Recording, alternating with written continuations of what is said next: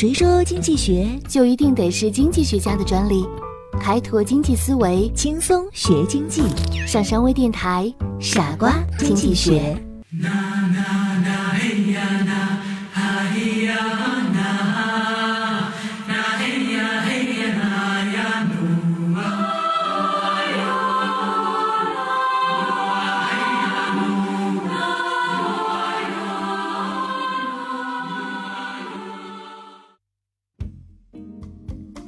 为什么说政府有时可以改善市场的结果呢？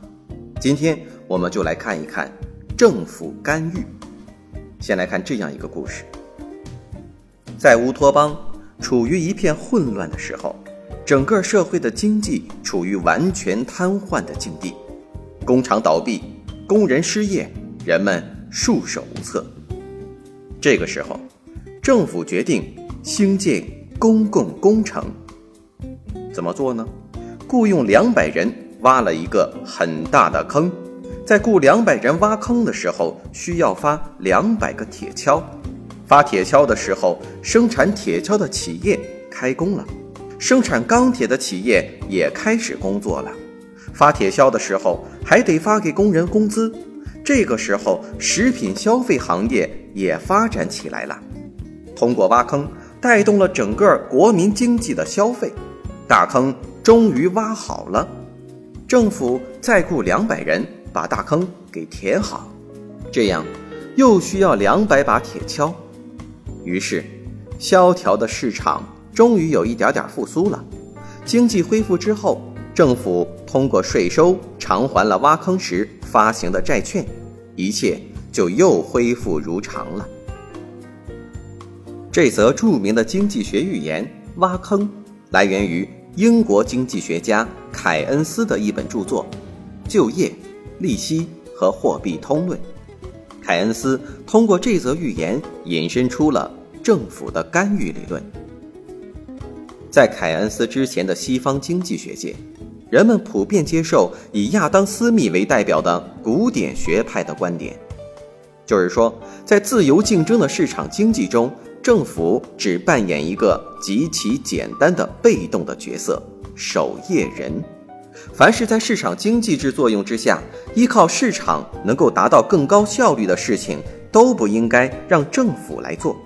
国家的机构仅仅执行一些必不可少的重要任务，比如保护私人财产不被侵犯，但是从不直接插手经济运行。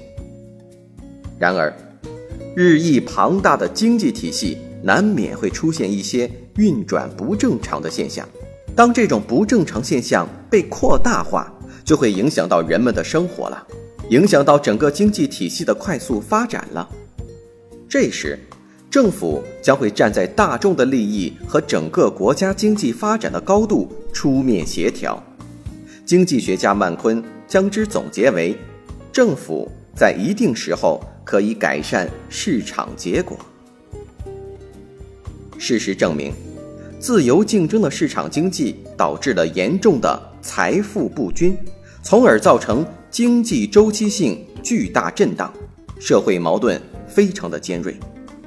一九二九年到一九三三年期间所爆发的全球性经济危机，就是自由经济主义弊端爆发的结果。